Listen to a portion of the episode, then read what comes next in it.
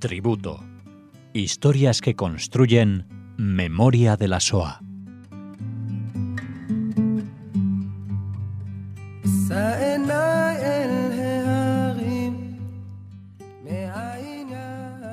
Hola oyentes de Radio Sefarad, estamos de nuevo con Cecilia Levitt en este tributo que nos acerca aquí a Radio Sefarad y que comienza de nuevo tras ese, ese parón estival. ¿Qué tal Cecilia? Hola Alex, ¿qué tal? Bueno, todo bien, con ganas de continuar conociendo historias, estas historias que nos traes aquí de memoria y de recuerdo tan necesarias para no olvidar y que comenzamos en esta ocasión, en esta, en esta temporada, comentábamos que quizá la, cuarta, ya son muchos los nombres, muchas las personas que, han pasado por este tributo. Eh, hoy nos hablas eh, en concreto de Obadía Baruch. Así es, sabes que a Obadía Baruch me lo debía. Yo hace tiempo que quería hacer su historia, contarles que conocí eh, su historia hace muchísimos años en un curso en Israel eh, es una historia impactante para mí y que también le tengo muchísimo cariño y estoy muy contenta de poder contarla hoy en esta cuarta temporada, para abrir esta temporada. Así que voy a comenzar contándoles que nace Obadiah en 1922 y que es hijo de Jacob Baruch y de Sinja. Ellos eh, ambos son de Salónica, de Grecia. Y esta familia eh, tiene, bueno, seis hermanas él es el único niño. La familia vive en el barrio del Barón Hirsch, es un barrio muy grande, de aproximadamente 3.000 habitantes. Todos se conocen entre sí. Este es un barrio muy precario. Cada familia tiene como una especie como de cabaña. ¿no? Este, este era el, tipo de casa. Em, contarles que ellos viven en dos habitaciones, con lo cual hay muchísimas camas en estas dos habitaciones. Es una familia, sin embargo, muy alegre. A Obadia le gustaba mucho eh, comer fresas, se sube a los árboles para comerlas, allí se sentaba en una rama y arrancaba las fresas. Y por supuesto que su madre protesta, ¿eh? porque llega con los pantalones rotos y le decía, Obadieco, ¿no? Quiero verte algún día con los pantalones enteros. Contarles que Salónica fue una de las comunidades judías más antiguas de Europa, que va a crecer aún más cuando llegan los judíos sefardíes que habían sido expulsados de España. En este caso, la familia de Obadia es una familia sefardí y la lengua que se habla en esta familia es el ladino.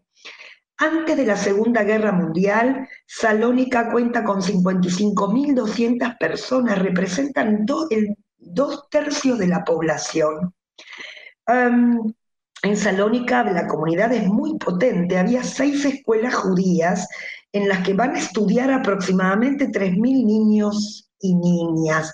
Obadia asiste a una escuela judía en la que aprende hebreo, aprende griego y aprende ladino. Eh, la mayoría de los judíos de Salónica se dedican al comercio y al transporte, hay pequeñas industrias, hay obreros en las vías del ferrocarril y en la aduana, y unos pocos trabajan en profesiones liberales como la medicina y la abogacía. En Salónica también funcionan muchos movimientos juveniles sionistas y también hay actividades culturales variadas, coro, teatro. Hay eh, decenas de periódicos judíos, ¿no? que inclusive publicados en ladino, como digo, la lengua de los judíos sefardíes.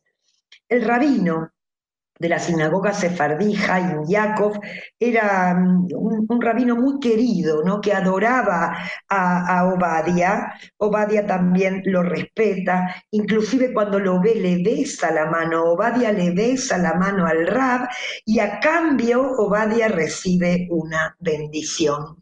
Los sábados, que es el día sagrado, el Shabbat, las mujeres y los niños se sentaban en la calle, comían eh, pipas y esperaban a los hombres llegar de la sinagoga para comer los pastelicos y las burequitas.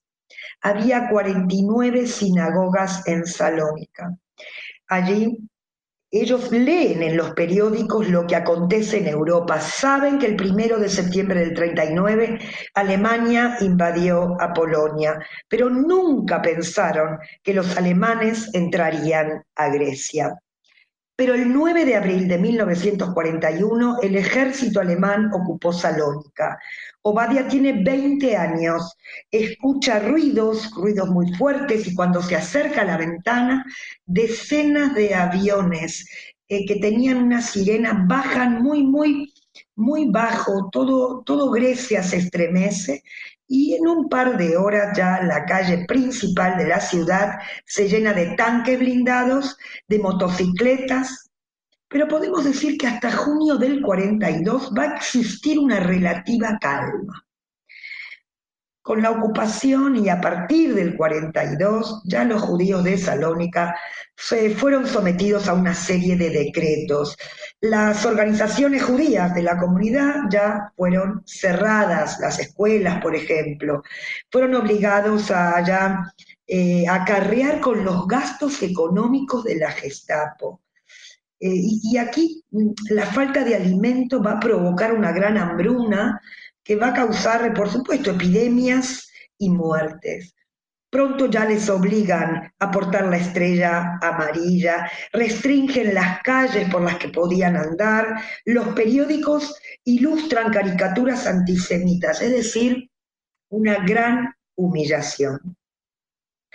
El sábado 11 de julio de 1942 se podría decir que empezó el holocausto, la Shoah, en Salónica, porque por orden de los alemanes reunieron en la Plaza de la Libertad a 6.500 hombres judíos, ordenaron que se presentaran allí ese sábado, que fue llamado más tarde el Sábado Negro.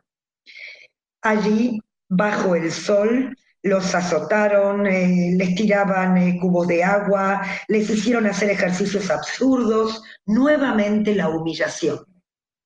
Obadia estuvo allí, en esa plaza, y más tarde lo van a trasladar a lo largo de dos meses por diferentes pueblos.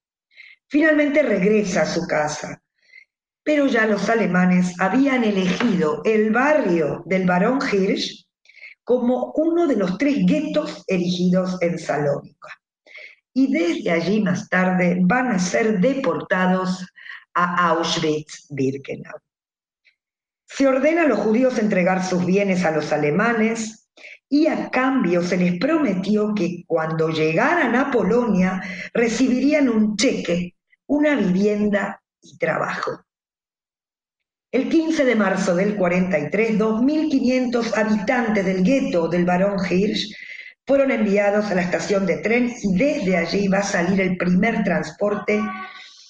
Serán 80 vagones, en los cuales dos hombres de las SS van a estar en cada vagón, con un perro, con látigos en la mano, para introducir a la gente. Estamos hablando de 100 personas en cada vagón. Obadia está en ese transporte. Siete días y siete noches viajaron hasta aquel infierno. Los alemanes van a sacar 19 transportes con 48.533 judíos.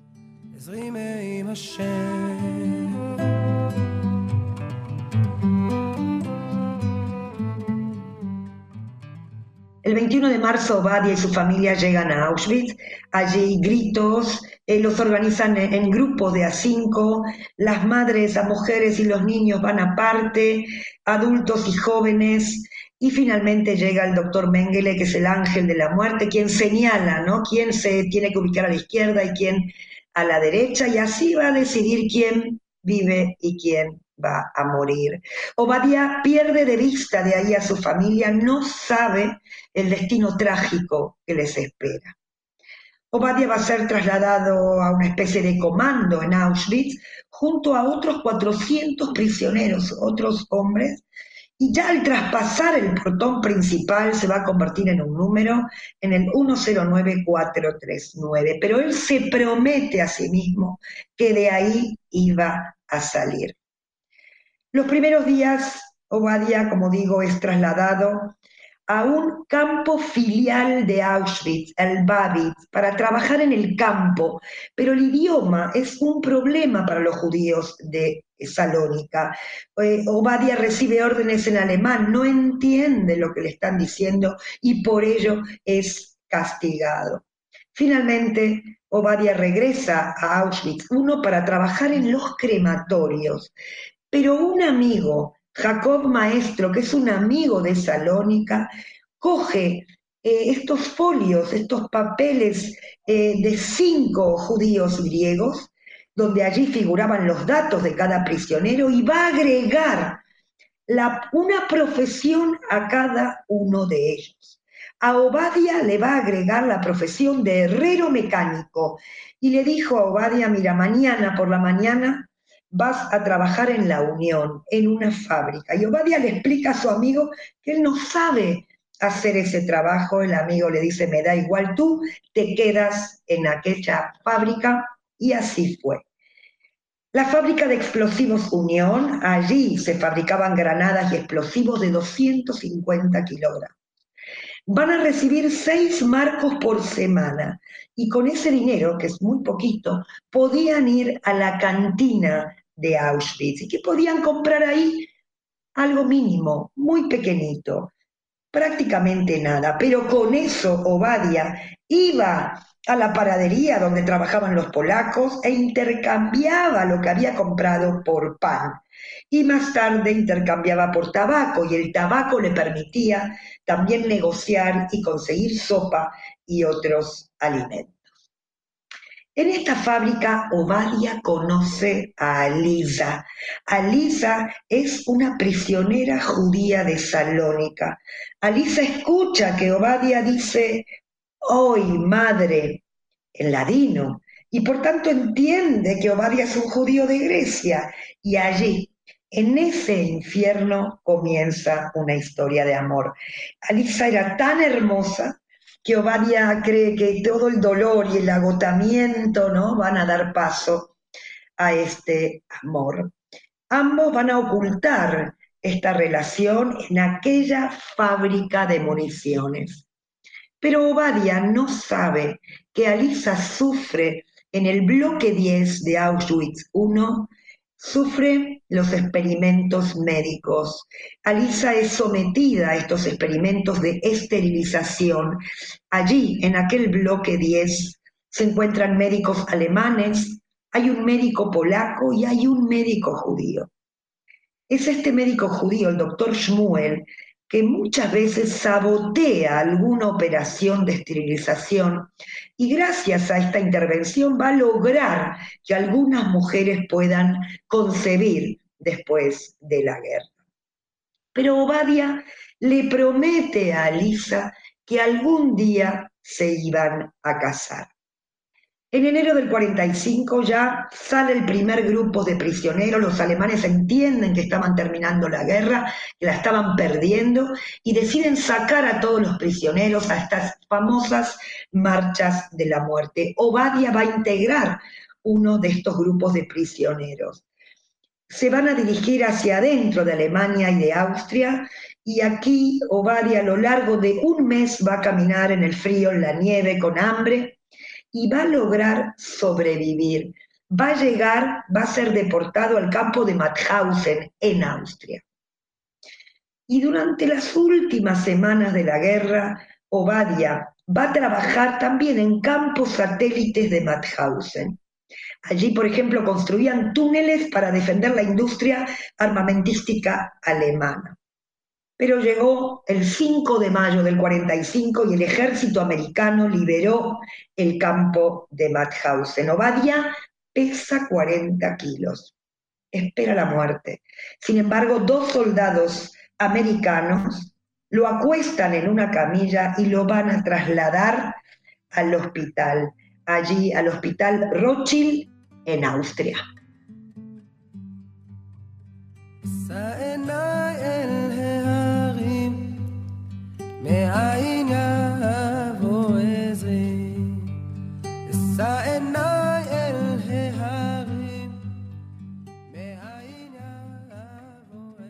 Tras eh, muchos meses de, cuidado ¿no? en el hospital y de tratamientos, Obadia fue dado de alta y luego de una larga travesía regresa a Grecia a buscar sobrevivientes de su familia. Eh, existen listas que la Cruz Roja va emitiendo, ¿no? que eran colocadas sobre todo en esta comunidad judía destruida e incipiente. Solo una de sus hermanas, solo una de sus hermanas sobrevive a la Shoah, pero ahora quiere encontrar a Alisa. Le prometió que se iban a casar, pero sabe que las posibilidades de encontrarla viva son casi inexistentes porque ella no, no hubiera podido sobrevivir a estas marchas de la muerte. Sin embargo, seis meses después, Obadia se encuentra a Lisa en una lista y dijo que la esperaría. Allí en Salónica se van a encontrar. Eh, imaginaros lo que fue este encuentro, se abrazan. Para Obadia es el amor de su vida, pero Alisa le dice que no, no, no quiere casarse porque no iba a poder darle hijos. Y Obadia renuncia a esa posibilidad, le dice, te escribo, te firmo que renuncio a tener hijos y a tener una familia grande. Y es así como contraen matrimonio en 1946 y se van a trasladar, van a viajar en un barco de inmigrantes ilegales a la tierra de Israel.